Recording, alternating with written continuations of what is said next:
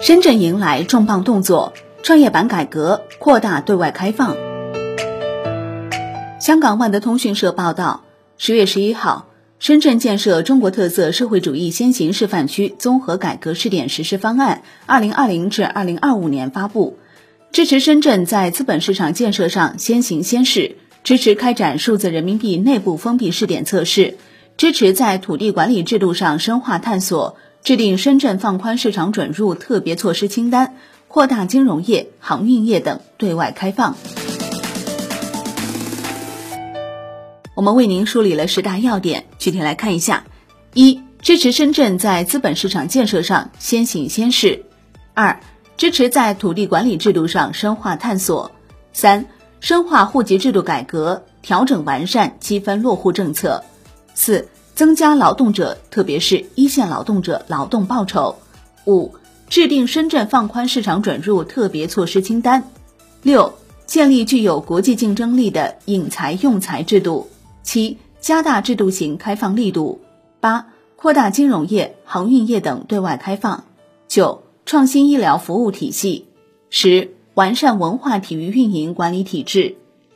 此前，为推进粤港澳大湾区建设，结合本地促消费政策，深圳市人民政府联合人民银行开展了数字人民币红包试点。本次试点由深圳市罗湖区出资，通过抽签方式，将一定金额的资金以数字人民币红包的方式发放至在深个人数字人民币钱包。社会公众可持发放的数字人民币红包至罗湖区指定的商户进行消费。具体来看。此次活动面向再生个人发放一千万元理想罗湖数字人民币红包，每个红包金额为两百元，红包数量共计五万个。十月十一号八时至九时，活动主办方对预约登记结果进行了摇号抽签，并确定了中签名单，五万名理想罗湖数字人民币红包中签个人全部抽出。自深交所六月二十二号受理存量企业平移的 IPO 申请至今。创业板改革并试点注册制启动已满百日。从数量上看，截至十月九号，创业板试点注册制共受理三百九十九家企业首发上市申请，一百九十三家企业再融资申请。具体来看，在深交所累计受理的三百九十九家创业板注册制企业 IPO 中，剔除三家已终止的企业外，四十二家已注册生效，二十八家提交注册，二十三家通过上市委会议。一家暂缓审议。此外，处于已问询、已受理和终止状态的分别有九十九家、三十家和一百七十三家。在四十二家注册生效的拟 IPO 企业中，已有三十五家成功上市。东北证券首席策略分析师邓丽君表示，创业板注册制的实施，进一步加速我国资本市场迈向更加成熟、健康、有序、公平的直接融资市场。整体上看，创业板注册制实施以来，在企业融资端主要呈现两大亮点：一是发行速度大幅加快；二是监管层对于上市公司信息披露质量再次提高门槛。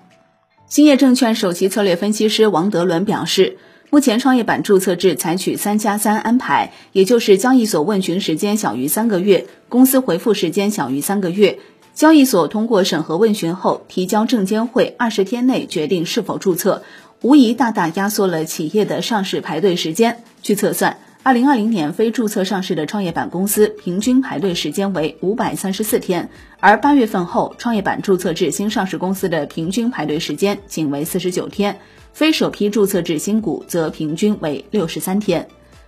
从再融资角度来看，截至十月九号，深交所累计受理一百九十三家创业板上市公司再融资申请。从进度看，剔除十二家项目动态已终止外，三十家企业再融资注册生效，三十六家提交注册，十一家通过上市委会议。此外，处于已问询、已受理和终止状态的分别有九十家、七家和七家。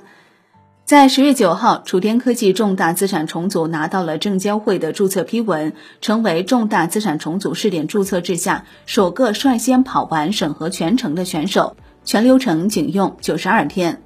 从深交所已经受理的几个重大资产重组项目看，并购标的普遍与上市公司的主营业务具有协同效应。据万德数据统计，截至十月十号，目前共有二十五家创业板公司计划融资收购其他资产。好的，感谢收听。获取更多专业资讯，请打开万德股票 APP，也欢迎您关注转发哦。我是林欢，财经头条，我们再会。